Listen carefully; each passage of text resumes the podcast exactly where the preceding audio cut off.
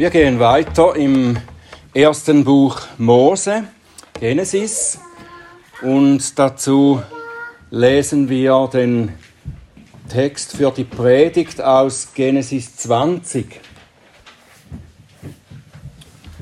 Genesis 20, 1 bis 18. Also das ganze Kapitel. Und das ist Gottes Wort. Und Abraham brach von dort auf ins Land des Südens und wohnte zwischen Kadesh und Schur. Als er sich in Gerar als Fremder aufhielt, sagte Abraham von seiner Frau Sarah, sie ist meine Schwester. Da sandte Abimelech, der König von Gerar, hin und ließ Sarah holen. Und Gott kam zu Abimelech im Traum der Nacht und sprach zu ihm, Siehe, du bist des Todes wegen der Frau, die du genommen hast, denn sie ist eine verheiratete Frau. Abimelech aber hatte sich ihr nicht genähert, und er sprach, Herr, willst du denn eine gerechte Nation erschlagen?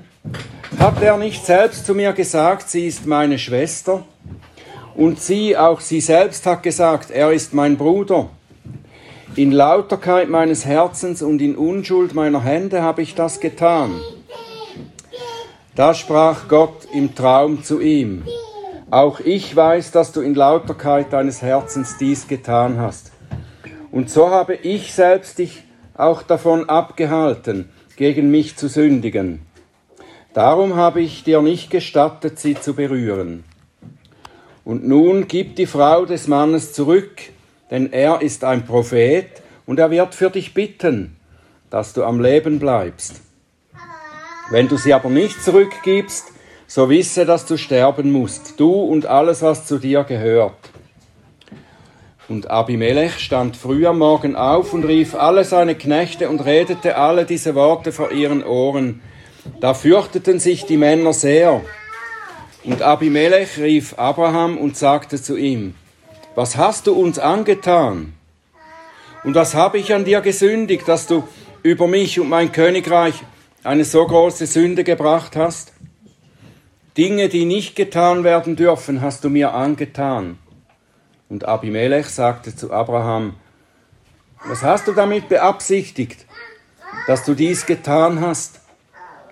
Und Abraham sprach, weil ich mir sagte, gewiss gibt es keine Gottesfurcht an diesem Ort und sie werden mich erschlagen um meiner Frau willen. Und sie ist auch wirklich meine Schwester, die Tochter meines Vaters ist sie, nur nicht die Tochter meiner Mutter so ist sie meine Frau geworden. Und es geschah, als Gott mich aus meines Vaters Haus ziehen und umherirren ließ, da sagte ich zu ihr, das sei deine Gefälligkeit, die du mir erweisen mögest. An jedem Ort, wohin wir kommen, sage von mir, er ist mein Bruder. Da nahm Abimelech Schafe und Rinder und Knechte und Mägde und gab sie dem Abraham und auch Sarah, seine Frau, gab er ihm zurück. Und Abimelech sagte, siehe, mein Land liegt vor dir, wohne, wo es gut ist in deinen Augen. Und zu Sarah sagte er, siehe, ich habe deinem Bruder tausend Silberschäkel gegeben, siehe, das sei zu deinen Gunsten eine Augendecke für alle, die bei dir sind. Und du bist in allem gerechtfertigt. Und Abraham betete zu Gott, und Gott heilte Abimelech und seine Frau und seine Mägde, so dass sie wieder Kinder gebaren. Denn der Herr hatte jeden Mutterleib dem Haus Abimelech vollständig verschlossen, um Sarahs willen, der Frau Abrahams. Ja, lieber Vater im Himmel, wir danken dir für dein gutes Wort und wir bitten dich, dass du uns hilfst, dass wir aufmerksam das studieren und verstehen können. Schenkt uns Verständnis und offene Herzen, sodass wir dein Wort so verstehen, wie du es verstanden haben willst. Bitte dich auch, dass du meine Lippen öffnest, dass sie deinen Ruhm und deine Herrlichkeit verkünden. Amen. Diese Geschichte von Abrahams erneuter Glaubenskrise die steht nicht zufällig an dieser Stelle im Buch. In dem vergangenen Kapitel gab es ja hier und da fast so etwas wie einen Vergleich der beiden Männer Abraham und Lot. Beide Männer werden im Neuen Testament als Gerechte bezeichnet. Aber wenn wir ihre Wege vergleichen, dann kommt Lot eigentlich sehr viel schlechter weg. Das haben wir ja auch miteinander angeschaut. Lot wird zum Typus eines Gläubigen, der sich in Kompromisse und in einen weltlichen Lebensstil verstrickt. Und er gerät schließlich, nachdem er mit seinen Töchtern Inzest getrieben hatte, gerät er völlig in Vergessenheit. Ganz anders Abraham. Er ist der Vater des Glaubens und er wird zum Vater von Gottes Volk, aus dem schließlich der Retter dieses Volkes hervorgehen wird. Und Im Neuen Testament wird dann Lot nur mehr eigentlich als ein warnendes Beispiel erwähnt, während Abrahams Glaube mehrmals als vorbildhaft hingestellt wird. Und in dieser Geschichte hier, in Genesis 20, da wird aber Abrahams Glaube einmal mehr, nicht zum ersten Mal, kritisch unter die Lupe genommen. Was hier erzählt wird, das kann uns davor bewahren, dass wir Abraham unkritisch einfach als Glauben, als Glaubenshelden verehren und ihn über den Versager Lot stellen.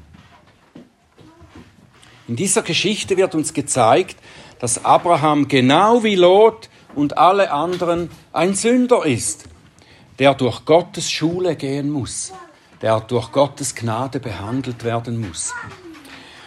Abraham ist nur der Mann, als der er im Neuen Testament gepriesen wird, weil der allmächtige Gott an ihm gearbeitet hat und ihn dahin gebracht hat, wo er ihn haben wollte. Abrahams Geschichte ist die Geschichte eines Menschen, der von Gott vor sich selber und vor seinen eigenen schädlichen Neigungen bewahrt wird und liebevoll gelehrt wird. Und das macht uns auch Mut, oder nicht? Das macht uns Mut und zeigt uns die großartige Hoffnung, die wir für unser eigenes Glaubensleben haben dürfen und die wir für unsere eigene Veränderung haben. Wenn wir sehen, wie Gott mit Abraham hier umgegangen ist. Sodom und Gomorra sind untergegangen und auch einige Städte in der Umgebung und Lot war wahrscheinlich für Abraham verschollen. Abraham zieht weg aus den Bergen, wo er sich aufhielt, und zieht in den Süden nach Gerar. Warum er das tut, wird nicht gesagt. Weil wir den Verlauf und Aus, den Ausgang der Geschichte kennen, verstehen wir aber, dass er durch Gottes Vorsehung dahin geführt wurde. Gott hatte einen Plan mit Abraham und darum musste Abraham nach Gerar ziehen. Abraham musste ein weiteres Mal mit, einem, mit dem Problem oder mit einem Problem in seinem Herzen konfrontiert werden. Ein Problem, das schon längere Zeit da war und eigentlich nie ganz gelöst wurde. Liberale, kritische Theologen, die behaupten mehrheitlich, dass dieser Bericht hier in Genesis 20, dass das die gleiche Sache beschreibt, die wir schon in Genesis 12 gelesen haben. Sicher ist euch das bekannt vorgekommen, als wir das gelesen haben. Es findet etwas Ähnliches, etwas ganz Ähnliches schon einmal statt in Abrahams Leben. Bald nachdem ihn Gott gerufen hatte. Und diese äh, kritischen Theologen, die sagen, das sind nicht zwei Ereignisse, sondern das ist dasselbe. Das sind einfach zwei Beschreibungen vom gleichen Ereignis. Sie sagen, dass die fünf Bücher Mose, die sind ein Zusammenschnitt der Überlieferung von vier verschiedenen Autoren. Sie nennen da äh, den Javisten, den Elohisten, den Deuteronomisten und die Priesterschriften. Und sie sagen, das sind äh, verschiedene Autoren, weil äh, sie Gott mit verschiedenen Namen bezeichnen und so weiter. Und das gibt einen Redaktor, der hat dann alles zusammengepackt in diese fünf Bücher Mose. Und der war aber nicht besonders schlau. Und darum hat er zweimal den gleichen Bericht stehen lassen. Ich denke, diese Theorie ist auch nicht besonders schlau, weil sie übersieht, dass die beiden Berichte sich in vielen Punkten unterscheiden, in wichtigen Punkten unterscheiden. Einmal zieht Abraham nach Ägypten in Genesis 12, das andere Mal hier zieht er nach Gerar. Es ist auch südlich, aber es ist ein anderer Ort. Das erste Mal nimmt der ägyptische Pharao Sarah zur Frau. Das andere Mal hier ist es Abimelech. Und auch die Haltungen und die Reaktionen dieser beiden Herrscher sind ziemlich stark unterschiedlich. Und ebenso ist Gottes Eingreifen verschieden. Und diese kritischen Theologen verstehen auch etwas anderes nicht. Das können sie nicht verstehen, weil sie nicht von der göttlichen Inspiration dieser Bücher ausgehen, weil sie nicht verstehen, was Gottes Absicht mit diesen Berichten ist, was er uns dadurch lehren will. Er gibt uns eine Lehre dadurch, dass eben, dass er beschreiben ließ, dass das mindestens zweimal in Abrahams Leben so vorkommt. Das ist eine ganz wichtige Belehrung. Diese beiden ähnlichen Ereignisse, die liegen 24 Jahre auseinander. Und das gibt uns einiges zu bedenken. Wenn diese Sache in Abrahams Leben nur einmal passiert wäre, dann könnten wir sie als einen Ausrutscher ansehen, oder nicht? So dass Abraham in einer Krise, in einer beängstigenden Situation sich zu einem solchen Fehler hinreißen ließ. Aber es ist kein einmaliger Ausrutscher, sondern es sieht vielmehr nach einem Verhaltensmuster aus, zu dem sich Abraham vor langer Zeit entschied. Ganz deutlich entschied. Er entschied sich so zu handeln. Es ist eine Taktik, die er anwendet, die er voraus äh, bedacht hat. Eine Taktik, die er dachte, ja, in ähnlichen Situationen werde ich das immer wieder hervorholen. Wenn er nämlich Abimelech hier erklärt, warum er auf diese Weise gehandelt hat, da sagt er in Vers 13, und es geschah, als Gott mich aus meines Vaters Haus ziehen und umherirren ließ, da sagte ich zu ihr, also zu Sarah, das sei eine Gefälligkeit, die du mir erweisen mögest. An jedem Ort, wohin wir kommen, sage von mir, er ist mein Bruder. Er traf also schon bei der Ausreise aus Chaldea, aus der Stadt Ur, mit Sarah eine Abmachung. Sie ist klar vorausbedacht. Wenn immer wir auf unserer ungewissen Reise an einen Ort kommen, dann machen wir es so. Hat er mit Sarah besprochen. Durch diesen im Voraus gefassten Plan hat Abraham eine Saat des Unglaubens gepflanzt. Und die Wurzel dieser Pflanze wurde nie entfernt in diesen 24 Jahren, bis es da wieder beschrieben wird. Und auch wenn sie vielleicht über die Jahre etwas zurückgedrängt wurde und er das nicht mehr angewandt hat, das wissen wir nicht so ganz sicher.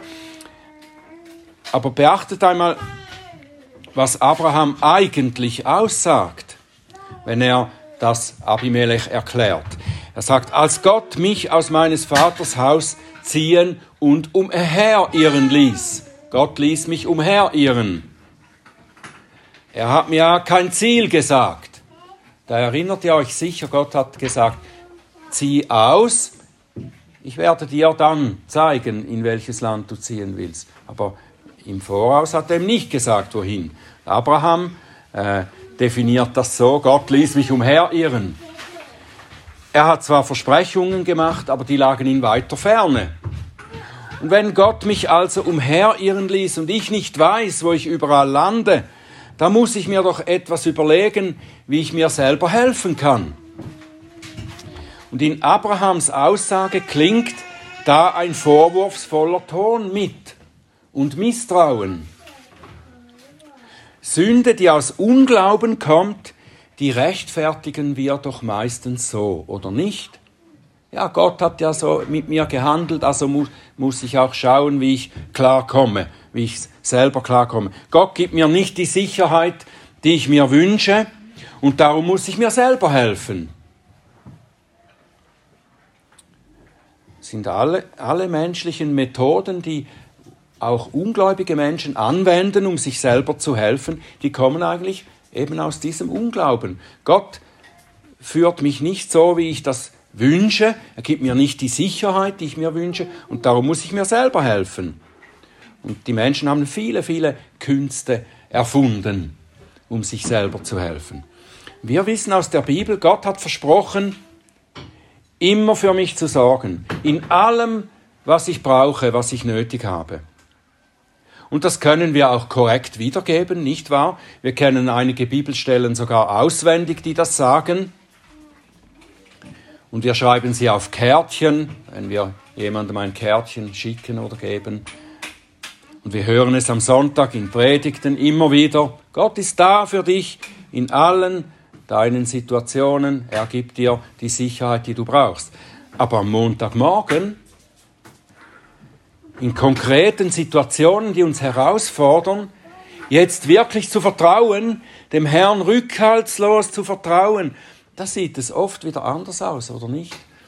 Anders als wir das so in unseren Köpfen äh, auswendig sagen können. Wir haben Gottes Verheißungen im Kopf, aber in unserem Herzen stützen wir uns nicht wirklich darauf, dass er sie auch erfüllt. Das ist eigentlich der Unglaube der Gläubigen, oder nicht? Ich kann euch ein, ein Beispiel aus meinem eigenen, äh, aus meinem Pfarrerleben geben. Als Pfarrer ist man ja über allen erhaben und macht das immer viel besser. Und ich gebe euch ein Beispiel. Ich hatte meine erste Stelle als Pastor, habe ich verloren. Ich fasse das jetzt stark zusammen. Ich kann nicht alle die Details natürlich sagen, aber ich habe eigentlich im Kern habe ich die Stelle verloren, weil ich Gottes Souveränität im Heil seiner Erwählten betonte und lehrte. Das war im Hintergrund der Kündigung. Und ich habe oft gepredigt, wie Gott in seiner Vorsehung alles zum Guten lenkt für uns. Und das habe ich aus tiefster Überzeugung gelehrt. Und als mir dann gekündigt wurde, da habe ich das ebenso aus dieser Überzeugung heraus verstanden. Aber nach einiger Zeit, als dann immer noch keine neue Stelle in Sicht war, da wurde ich langsam unruhig und ängstlich.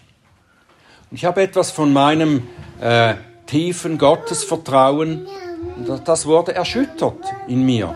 Und ich überlegte mir auf verschiedensten Wege, wie ich die Sache in die Hand nehmen könnte, was ich jetzt tun und planen könnte, damit ich nicht arbeitslos werde und äh, dann nicht mehr für meine Familie sorgen kann und oder gedemütigt werde und auf Sozialhilfe plötzlich angewiesen bin. Und ich fiel für einige Zeit in einen Zustand, der fast einer äh, kleinen Depression geglichen hat bis der Herr an einem Tag in meine Gedanken eindrang und mir sagte, warum glaubst du denn nicht wirklich, was du so mit Nachdruck gelehrt hast? Wenn du das wirklich glaubst, was du immer gelehrt hast, dann verlass dich doch auch darauf jetzt. Der Herr sorgt für die Seinen und erfüllt seine Versprechen und seinen Plan, den er für sie gefasst hat. Glaub das doch jetzt. Nimm das an für dich, deine Situation. Und da hat sich mein aufgewühltes Gemüt plötzlich beruhigt. Und ich gewann wieder die Zuversicht, die der Glaube gibt.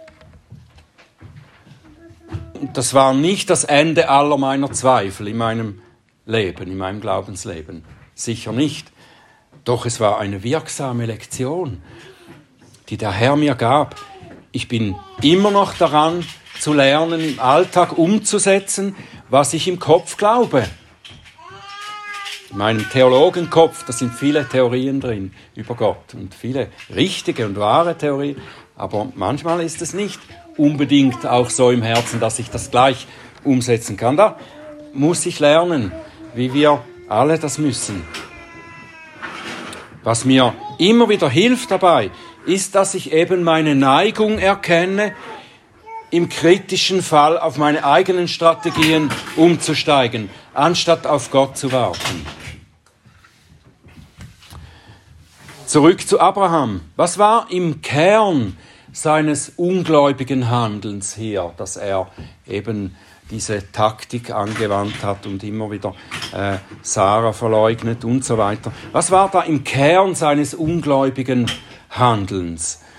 Wie gesagt, schleppte er seit 24 Jahren eine Herzenshaltung mit, die er nie wirklich bereinigt hat. Wahrscheinlich hat er nicht wirklich Buße getan, nachdem er das erste Mal seine Frau verleugnet und sie dem Pharao überlassen hatte und sie dann zurückbekam. Buße zu tun heißt ja nicht, dass ich bedauere, dass meine Sünde schlimme Folgen hat. Das ist nicht Buße tun, sondern Buße tun heißt, dass ich bereue, dass ich gegen Gottes Willen gehandelt habe und dass ich dann davon umkehre, das heißt, es nicht mehr tun will, dass ich mir vornehme, nein, so werde ich nicht mehr handeln. Und Abraham hat das offenbar nicht getan. Er hat seine Bruder-Schwester-Strategie ohne Bedenken wieder angewendet, als er es für erforderlich hielt. Ein weiteres, vielleicht das hauptsächliche Problem ist, dass Abraham fürchtet, was nicht zu fürchten ist. Abraham fürchtet, was gar nicht zu fürchten ist.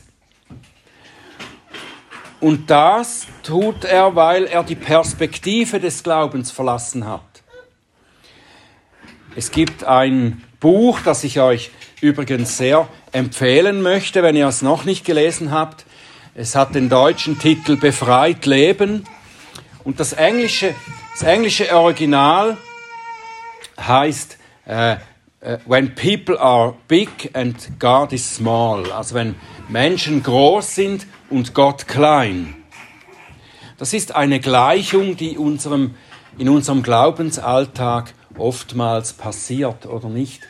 Eine, äh, ja, eine Gleichung, die funktioniert ebenso. Wenn unsere Sicht von Gott klein ist, wenn wir seine Größe und seine Allmacht nicht mehr richtig sehen und erkennen, dann werden die Menschen überaus groß in unseren Augen. Und je größer und mächtiger die Menschen werden, desto kleiner und machtloser wird Gott in unserer Perspektive. Und das geschah bei Abraham. Er hatte eine zu kleine Vorstellung von Gottes Macht und Größe. Ich würde sagen, er sah Gottes Macht und Einfluss nur im Rahmen der geistlichen Dinge und des Gottesdienstes, so, im, so nur so ganz im frommen Leben, im frommen Gemüt. Da ist Gott mächtig und da kann er wirken. Abraham sagte ja, dass er glaubte, gewiss gibt es keine Gottesfurcht an diesem Ort und sie werden mich erschlagen, diese Ungläubigen. Mit anderen Worten mag er gedacht haben, Gott kann nur die Menschen lenken, die gottesfürchtig sind, die an ihn glauben die Herrscher dieser Welt, die Ungläubigen, die Bösen, die lenken sich selber. Abraham konnte in seinem Kleinglauben nicht sehen, dass der Herr auch die Herzen von Königen lenkt wie Wasserbäche.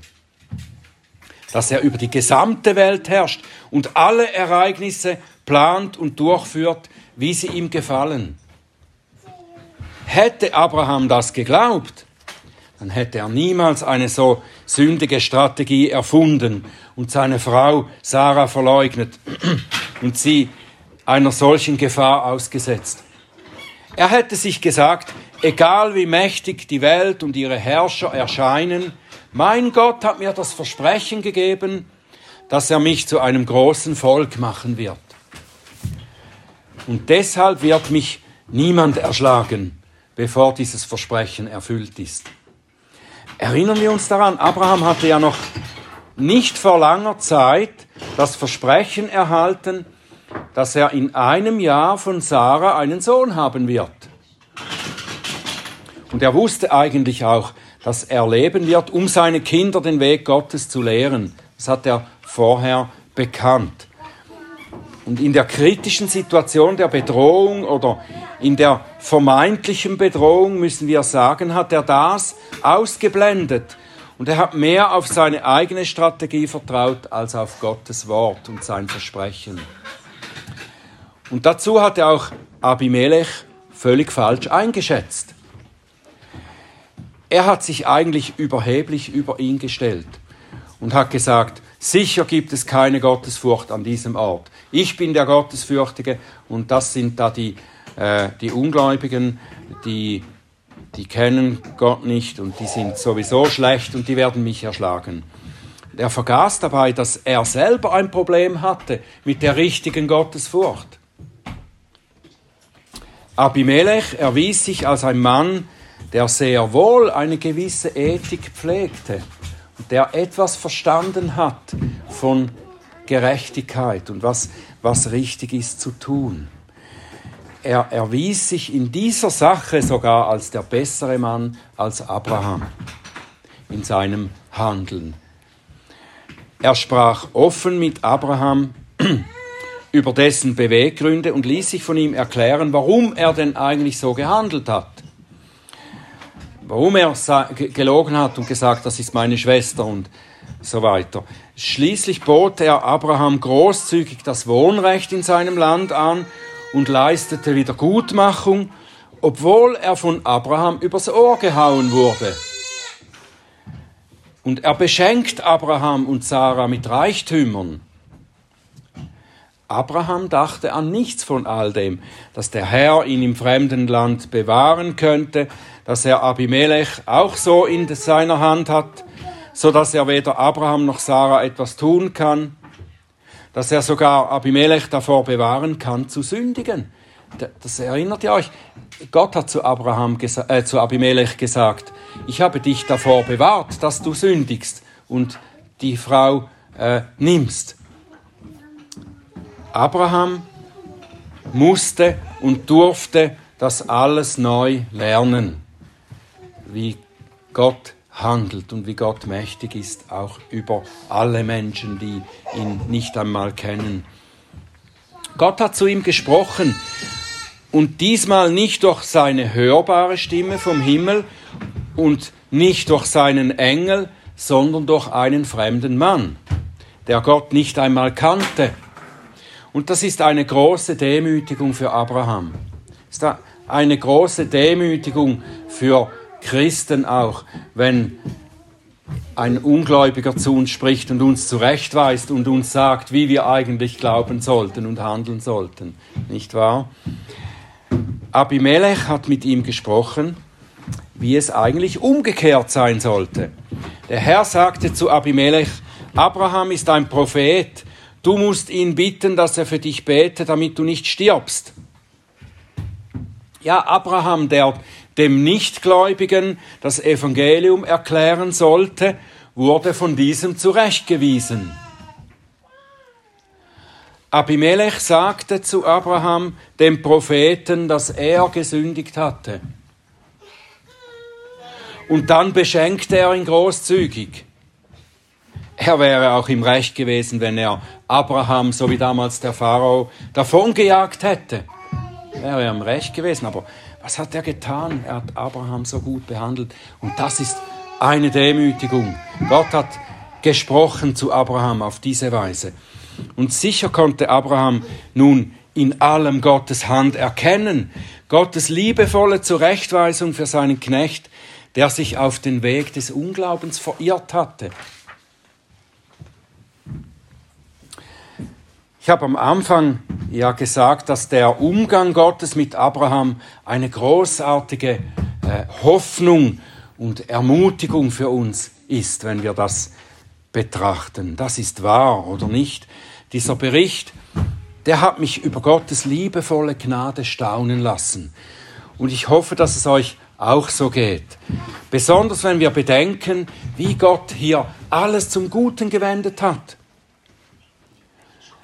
Abraham hat eigentlich alles getan, um seine Situation zum Schlechten zu wenden. Er hat seine Ehe aufs Spiel gesetzt, er hätte seine Frau verlieren können, er hat den König von Gerar betrogen und völlig falsch eingeschätzt und hat ihn damit beleidigt und das hätte zum Krieg führen können. Und er hat das ist das Schwerwiegendste eigentlich. Er hat Gottes Majestät beleidigt durch seinen Unglauben. Gott hätte ihn beiseite stellen und sein Reich mit einem anderen vollenden können. Aber nichts von all dem tritt ein. Gottes Barmherzigkeit triumphiert. In seiner Gnade lässt er nicht nur alles wieder gut werden, sondern alle Beteiligten gehen bereichert aus dieser Geschichte hervor. Alle Beteiligten gehen bereichert aus dieser Geschichte hervor. Es ist ähnlich wie Josef am Ende seines Lebens sagt, Gott bringt aus den sündigen Absichten der Menschen Gutes hervor. Abraham wird seine, seine Frau Sarah unangetastet wiedergegeben. Genau das, was Abraham durch seinen Unglauben aufs Spiel gesetzt hat, wird ihnen gegeben werden. Sie werden in einigen Monaten den verheißenen Sohn empfangen. Das Ehepaar bekommt so auch Zeit und Gelegenheit, über Abrahams falsche, sündige Strategie zu sprechen, über seinen Unglauben Buße zu tun, Gottes Vergebung und die voneinander zu suchen Abimelech, der Fremde, der Abrahams Gott nicht kannte, kam in Berührung mit dem Herrn. Dadurch, durch diese äh, sündhafte Strategie, Strategie, die Abraham hier angewandt hat, dadurch lernt Abimelech den Gott Abrahams näher kennen. Das, was Abraham nicht fertiggebracht hat, hat Gott auf andere Weise geschafft. Und Abimelech erfuhr mehr über Gottes Macht, über seine Gerechtigkeit und über seine Gnade. Abraham fürchtete sich zu sehr und hat das Abimelech nicht gezeigt. Gott tat das trotz Abrahams Fehlverhalten.